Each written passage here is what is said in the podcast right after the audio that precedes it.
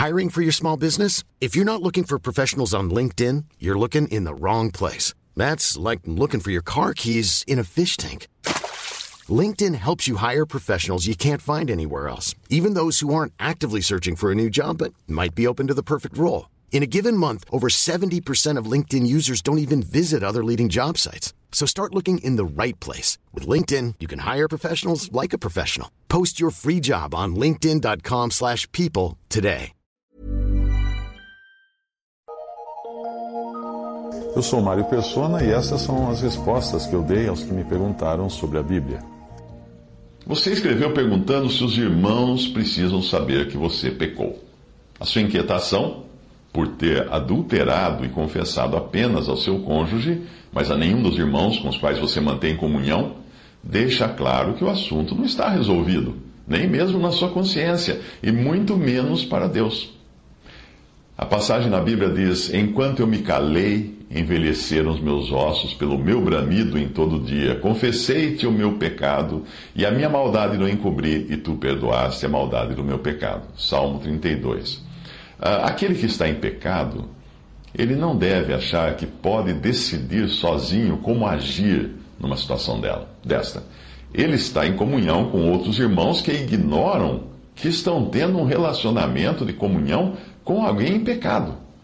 Além de, além de pecar por sua queda moral, essa pessoa passa a pecar por envolver outros com a sua contaminação, permitindo que eles inocentemente continuem a tratá-lo tratar como alguém que está andando em obediência ao Senhor. Isso atraía a confiança dos irmãos. No Antigo Testamento, quando alguém tinha lepra, que é a figura do pecado, essa pessoa era excluída da congregação e era obrigada a morar fora do acampamento. Os sacerdotes iam periodicamente examiná-la para ver o estado da lepra. Quando o corpo, corpo inteiro, estivesse tomado pela lepra, da cabeça aos pés, então, curiosamente, os sacerdotes consideravam a pessoa limpa e ela podia voltar a conviver com os outros israelitas. Isso parece estranho, né? Mas tem uma explicação para nós. Essas coisas que foram escritas na, na, na, Antiguidade, no Antigo Testamento, são figuras e são exemplos para nós. E são de edificação para nós também, como princípios sobre os quais nós podemos agir. A, a, a explicação disso, por que é que quando a lepra tomasse todo o corpo, a pessoa era considerada limpa da lepra? é porque só, fi, só, só é quando fica evidente a todos que nós pecamos, e só quando nós estamos convictos, da cabeça aos pés do nosso erro, que Deus pode nos considerar limpos. Se você está preocupado com o que os outros vão pensar, você deveria ter se, preocupado antes, não só com os outros, mas primeiro com o que Deus iria pensar. Se você não sabe como lidar com isso em relação aos seus filhos agora, então você está criando filhos hipócritas religiosos, dando a eles um exemplo de como esconder as suas falhas. E é grande probabilidade deles se tornarem sepulcros caiados, limpos por fora, mas sujos por dentro, como eram os fariseus. Filhos criados assim acabam aprendendo com os pais que precisam apenas parecer perfeitos diante dos irmãos eles acabam aprendendo também a varrer os seus próprios pecados para debaixo do tapete, para evitar o vexame público e a rejeição da parte de, dos outros irmãos. Hoje, em grande parte das denominações, principalmente nas mais rigorosas, é isso que acontece. Você precisa explicar para os seus filhos que você errou, que está arrependido e que agora vai sofrer as consequências do seu pecado, inclusive a reprovação dos irmãos, e aguardar pacientemente na misericórdia e graça de Deus. Se outros irmãos ficam sabendo do pecado e não se manifestam, eles também pecam pela omissão, pecam por estarem de acordo com você, de esconder o pecado. Eles ficam na mesma situação de quem pecou, porque eles são coniventes com o pecado. As coisas de Deus devem se tratar da luz devem ser tratadas com seriedade. Veja que até na lei brasileira, um médico que não comunicar às autoridades, às autoridades de saúde, que um paciente seu está com uma doença infecto-contagiosa, pode pegar de seis meses a dois anos de prisão. E a mesma, então, a mesma, o mesmo princípio vale para aquele que esconde o pecado do seu irmão. Ah, eu não sou dedo duro, eu não vou contar para os irmãos que ele pecou. Se você trabalha numa empresa e sabe que um funcionário está roubando ou colocando em risco a empresa e seus funcionários, a sua omissão certamente custará o seu emprego. Serão mandados embora você e o outro que está praticando aquela prática ilícita ou contrária às regras de segurança da empresa. Onde eu congrego, quando alguém cai em pecado, essa pessoa é colocada fora da comunhão à mesa do Senhor, tão logo o pecado venha à tona, por ela mesma ou por meio de outros. O assunto não é tratado em público, obviamente, porque não é objetivo constranger o irmão que pecou, mas é tratado numa reunião reservada apenas com alguns irmãos mais responsáveis e a decisão da ação a ser tomada é depois comunicada publicamente aos irmãos, mas sem detalhes. Por exemplo, o irmão Fulano está sendo colocado fora da comunhão à mesa do Senhor por pecado moral. Pronto, isso é tudo o que os outros precisam saber para evitarem ter comunhão com ele, até que ele seja restaurado, o que é devidamente anunciado quando acontece, quando depois ele é restaurado, e isso é igualmente anunciado também aos irmãos. Aquele que pecou, que caiu em pecado, ele não participa da ceia não participa mais da ceia, ele não ora mais nas reuniões, ele não ministra mais a palavra nas reuniões, mas ele pode assistir às reuniões sentadinho lá no fundo, quietinho, e quando termina a reunião, ele vai para casa e não fica ali se relacionando com os irmãos, uh, uh, participando da, da, da comunhão com os irmãos. Não. Enquanto isso, alguns irmãos responsáveis continuarão visitando essa pessoa para saber do seu estado, até que fique evidente que ela está totalmente convicta do seu mal, que é o que significa a lepra da cabeça aos pés, lá no Antigo Testamento. Só então ela é restaurada a comunhão, o que pode levar algum tempo, dependendo da gravidade do pecado e de como essa pessoa também uh, respondeu ou reagiu à disciplina que os irmãos aplicaram. Algumas denominações, a sua, por exemplo, que você que me escreveu, não entendem que pecado para a morte não se trata de perda da salvação, mas é pecado para a morte física, como aconteceu com Ananias e Safira. E também não entendem que existe um processo de restauração para aquele que pecou. Com isso, denominações como esta, que você frequenta, se tornam verdadeiras fábricas hipócritas, porque todo mundo acaba querendo parecer o que não é. Os fariseus eram assim. Eram tão rigorosos na lei que até quando eles pegaram a mulher em flagrante adultério, eles falam que ela foi pega em flagrante adultério. adultério. Eles apresentaram só o homem. Flagrante adultério só acontece se tiverem duas pessoas envolvidas no, no adultério. Mas talvez porque o homem era alguém honrado entre eles, né? E não podia estragar sua reputação sendo publicamente exposto. Eu conheci um homem, certa vez, que se dizia cristão, ocupava o cargo de presbítero na sua denominação, mesmo tendo duas mulheres, uma que era oficial e uma que era amante, e filhos com as duas, e mesmo passando um tempo em cada casa, porque ele tinha duas casas, ele tinha duas famílias. Mas ele era presbítero na denominação que ele frequentava. A sua vida dupla era notória na cidade, todo mundo sabia disso. Mas o dito pastor da igreja que ele frequentava nunca ousou mover uma palha contra ele, porque era um homem rico e influente e dava poupudas ofertas e dízimos para a igreja. Em algumas denominações católicas ou protestantes, quando isso acontece com um líder, seja ele padre ou pastor, o costume é não expô-lo também, é transferir o padre ou pastor para outra cidade onde ninguém o conheça e aí ocultar assim o seu pecado. Nós podemos aprender como uma assembleia deve agir em relação ao pecado lendo o que aconteceu com o homem de 1 Coríntios 5, que estava vivendo em pecado moral. Quando o pecado vem à tona, fica muito claro que a assembleia em Corinto devia tomar providências excluir tal pessoa da comunhão. Ninguém pode ser excluído da igreja, que é o corpo de Cristo. A pessoa só pode ser excluída da comunhão com os irmãos e a comunhão à mesa do Senhor. 1 Coríntios 5, versículo 1. Geralmente se ouve que há entre vós fornicação, e fornicação tal que nem ainda entre os gentios se nomeia, como é haver quem abuse da mulher de seu pai. A providência necessária era tirar essa pessoa do meio deles, excluí-la da comunhão, da comunhão com os santos, daí vem a palavra excomunhão ou excomungado. 1 Coríntios 5, versículo 2: Estais ensoberbecidos e nem ao menos vos entristecestes por não ter sido tirado dentre vós quem cometeu tal ação. Aqui nós vemos, então, um poder, vemos em seguida, né, um poder e autoridade que apenas os apóstolos tinham de entregar uma pessoa a Satanás para a destruição da carne, isto é, da morte, é uma morte física. Pedro fez algo parecido com Ananias e Safira, em Atos 5.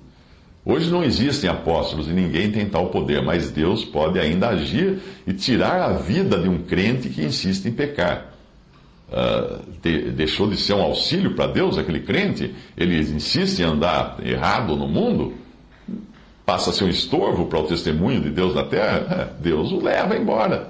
É simples assim. E Paulo, é, nessa, nessa passagem, na continuação da passagem de 1 Coríntios, ele fala que os irmãos, uh, que, que aquele que pecou fosse entregue a Satanás para a destruição da carne, para que o espírito fosse salvo no dia do Senhor.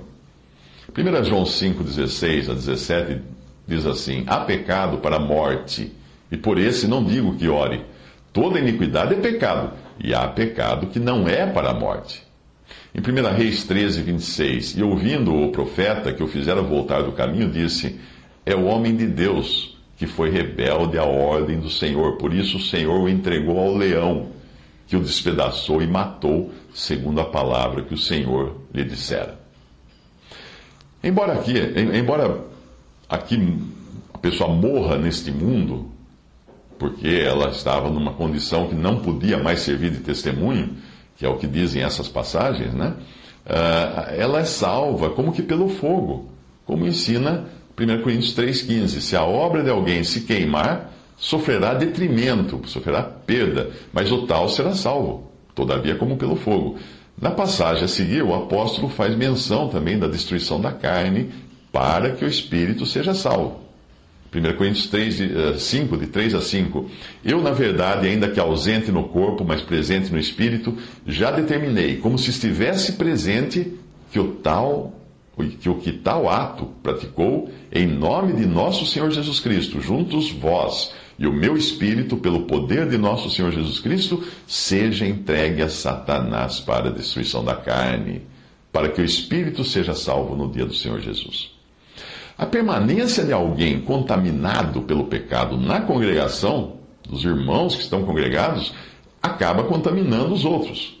Na Bíblia, nós vemos que o fermento é sempre uma figura do pecado, por isso é apresentada essa contaminação como se fosse algo vindo de um fermento.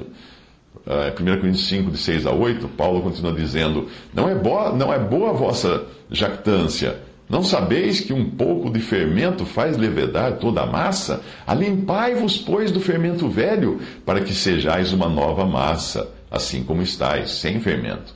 Porque Cristo, nossa Páscoa, foi sacrificado por nós. Por isso, façamos a festa não com fermento velho, nem com fermento da maldade, da malícia, mas com os ázimos da sinceridade e da verdade. A separação daquele que pecou não se restringe às reuniões da Assembleia, mas também no dia a dia, na convivência diária. A situação dele é diferente da situação dos incrédulos, com os quais nós temos necessariamente de manter contato diário, na família, na escola, no trabalho. Mas quando um, é um irmão que pecou, ele, ele vai entrar na categoria que Paulo explica aqui, daquele que, dizendo-se irmão, está vivendo em pecado. Se eu andar com ele, serei visto como cúmplice dos seus pecados e acabarei me contaminando. O apóstolo exorta os santos a nem mesmo comerem com uma pessoa assim, que está nessa condição. 1 Coríntios 5, de 9 a 11. Já por carta vos tenho escrito que não vos associeis com os que se prostituem isto não quer dizer absolutamente com os devassos deste mundo, ou com os avarentos, ou com os roubadores, ou com os idólatras, porque então vos seria necessário sair do mundo. Mas agora vos escrevi que não vos associeis com aquele que, dizendo-se irmão, for devasso, avarento, idólatra, ou maldizente, ou beberrão, ou roubador, com o tal nem ainda com mais. A Assembleia, que quer estar congregada nos moldes bíblicos, tem o dever de julgar o pecado. Porque quando ela deixa de fazer isso, ela não pode mais querer contar com a presença do Senhor no seu meio. O Senhor não é condescendente com o pecado. Portanto, ele não irá se colocar no meio de dois ou três que fazem vista grossa para o pecado, ainda que achem que estão reunidos em nome de Jesus. 1 Coríntios 5, de 12 a 13. Porque que tenho eu em julgar também os, os que estão de fora? Não julgais vós os que estão dentro, mas Deus julga os que estão fora. Tirai, pois, dentre vós a esse iníquo. Mas veja que na segunda carta de Paulo aos Coríntios, a, a essa pessoa foi restaurada a comunhão. Aparentemente, essa pessoa foi restaurada à comunhão. Eh, depois de todos que foram cumpridos todos os passos da disciplina que Paulo havia ensinado eles. Em 2 Coríntios 2, de 4 a 11, o apóstolo escreve: Porque em muita tribulação e angústia do coração vos escrevi com muitas lágrimas, não para que vos entristecesseis, mas para que conhecesseis o amor que abundantemente vos tenho. Porque se alguém me contristou, não me contristou a mim, senão em parte, para vos não sobrecarregar a vós todos. Basta-lhe ao tal esta repreensão feita por muitos. Ele está se referindo àquele que havia sido colocado fora de, de comunhão pelo pecado, provavelmente era esse. E continuando o que Paulo diz, de maneira que, pelo contrário, deveis antes perdoar-lhe e consolá-lo, para que o tal não seja de modo, de modo algum devorado de demasiada tristeza. Por isso vos rogo que confirmeis para com ele o vosso amor. E para isso vos escrevi também, para por esta prova saber se sois obedientes em tudo. E a quem perdoardes alguma coisa, também eu. Porque o que eu também perdoei, se é que tenho perdoado, por amor de vós o fiz na presença de Cristo, para que não sejamos vencidos por Satanás, porque não ignoramos os seus ardis. Veja a ordem das coisas. O pecado trouxe angústia, sofrimento e lágrimas. O que pecou foi repreendido por muitos. Como? E agora eu pergunto, abro, uma, abro um parênteses aqui. Lá em Corinto, eles foram, ele foi repreendido por muitos. Agora eu pergunto, como você será repreendido por muitos se não confessar o seu pecado aos irmãos? Hum? Continuando, uh, depois de arrependido, ele foi perdoado pelos irmãos para não ser consumido pela tristeza, e aí ele passa a poder contar com o amor de todos para com eles. Uh, a Assembleia tem o poder administrativo de perdoar pecados, isto é, o que significa, isto é, é isso que significa ligar e desligar que o Senhor ensinou em Mateus 18, 17 a 20. O ligar e desligar é tomar uma decisão em relação à comunhão. E é também ligar e desligar a pessoa, nesse caso específico da disciplina, uh, da comunhão, não do corpo de Cristo. Ninguém pode ligar ou desligar alguém no corpo de Cristo, ninguém pode dar ou tirar a salvação eterna de alguém. Se homens pudessem desligar alguém do corpo de Cristo, desligar alguém da salvação, então eles teriam poder também de ligar ou salvar essas pessoas, bastando com isso ligá-las a uma religião. Mas, obviamente, isso não é possível. Mateus 18, 17 a 20 diz: Se não as escutar, se não escutar as testemunhas do pecado que repreenderam o pecador, dize-o à igreja, e se também não escutar a igreja, considera-o como um gentil e publicano. Em verdade vos digo que tudo que ligardes na terra será ligado no céu, e tudo que desligardes na terra será desligado no céu. Também vos digo que se dois de vós concordarem na terra acerca de qualquer coisa que pedirem, isso lhes será feito por meu Pai que está nos céus, porque onde estiverem dois ou três reunidos em meu nome, aí estou eu no meio deles. O problema então, no seu caso, passou a, passou a ser a denominação onde você estava, né? Uh, que considerava que não existiria restauração para alguém que pecou. Uh, essa gente nunca deve ter lido os Salmos de Davi, em que ele fala do seu adultério. E não percebem também que o pecado deve ser tratado, tratado com rigor mas visando a restauração da pessoa que pecou e não com o objetivo de massacrá-la. Existem alguns grupos de cristãos que massacram aquele que caiu em pecado. Não, não entendem que a pessoa pecou, ela confessa o seu pecado, ela está arrependida, ela está quebrada e agora precisa ser restaurada. Ser disciplinada correto, mas matá-la, não. Uh, uh, massacrá-la, execrá-la, uh, fazer uma humilhação pública, não. Depois que eu publiquei a resposta uh, do, do, desse caso aqui, um leitor enviou uma dúvida complementar, perguntando a razão de aquele que pecou não poder confessar publicamente para toda a Assembleia o pecado que ele cometeu. Aí eu respondi a ele o seguinte: nós aprendemos das epístolas que Deus estabeleceu presbíteros, ou anciãos, ou bispos, para cuidar dos assuntos locais da Assembleia. Nos tempos dos apóstolos, esses presbíteros, ou anciãos, ou bispos, eram nomeados por autoridade apostólica direta ou delegada, como no caso de Tito 1,5, quando o apóstolo Paulo diz a Tito para eleger, eleger os, os presbíteros, onde ele estava indo. Hoje, presbíteros e bispos não são nomeados ou eleitos, porque nós não temos apóstolos para fazer isso diretamente ou para escolher alguém para fazer isso. Mas nós reconhecemos que existem na Assembleia pessoas, irmãos, que nós notamos ter um interesse e um cuidado maior com a vida prática da Assembleia. Então, embora não denominados, né, chamados, ó, oh, bispo fulano, presbítero ciclano, não, não são. Mas todos reconhecem que eles são os zeladores, vamos dizer assim, da Assembleia. Quando alguém cai em pecado, não é adequado que essa pessoa se levante e faça uma confissão pública entre todos os irmãos, porque isso só iria contaminar ainda mais a Assembleia. Imagina ele explicar o que ele fez em detalhes. Existem irmãos, existem irmãs, existem uh, crianças que são mais sensíveis e que nem sempre têm estrutura para lidar com certas situações e podem ficar escandalizadas caso alguém fale em detalhes os atos que cometeu. Mas é perfeitamente normal que alguém em pecado confesse aos irmãos que ele percebe serem os que têm cuidado da Assembleia. E estes poderão então discutir o assunto detalhadamente, em privativo, em, em, uma conversa privativa, uh, pedindo a direção do Senhor quanto ao tipo de disciplina a ser aplicada. Uma vez encontrada a melhor maneira, esta é então anunciada à Assembleia, porém em linhas gerais. Algo como: o irmão Fulano está sendo colocado fora de comunhão por pecado moral, ou por pecado doutrinário, ou por isso ou por aquilo.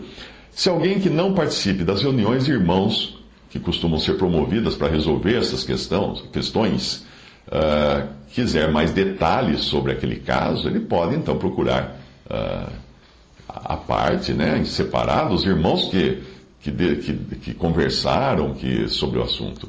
É importante entender que não existe uma junta de homens que tomam uma decisão, mas apenas um cuidado de não envolver a Assembleia como um todo na questão, se isso não trouxer qualquer proveito. O mesmo é feito quando alguém pede o seu lugar à comunhão. Esse pedido é anunciado à Assembleia, e então os irmãos responsáveis, e se alguém mais quiser fazê-lo, conversarão com a pessoa para saber como ela está, como é que está a vida dela, se não está em pecado, se não tem ideias contrárias à sã doutrina. Ah, e uma vez que exista paz, é anunciado aos irmãos que não foi encontrado nada naquela pessoa contrário ao recebimento dela, a comunhão na ceia do Senhor e na semana seguinte ela pode ter o seu lugar. Mas nesse meio tempo, se alguém souber de alguma coisa que desabone essa pessoa, pode então trazer isso em particular para os irmãos, para que então isso seja conversado com a pessoa que pediu seu lugar à mesa. Nós sempre, sempre devemos ter em mente o seguinte: nós devemos tratar as coisas do Senhor com cuidado, porque quando nós quando nós vemos alguém pecar e nós zombamos, e nós execramos, e nós nós nos sentimos superiores, como se nós não estivéssemos, não estivéssemos sujeitos a cair na mesma falta. Nosso, a nossa carne é má, então nós temos que ter cuidado e vigiar também o lado de cá, o lado de dentro de nós, quando envolve pecado de outros até.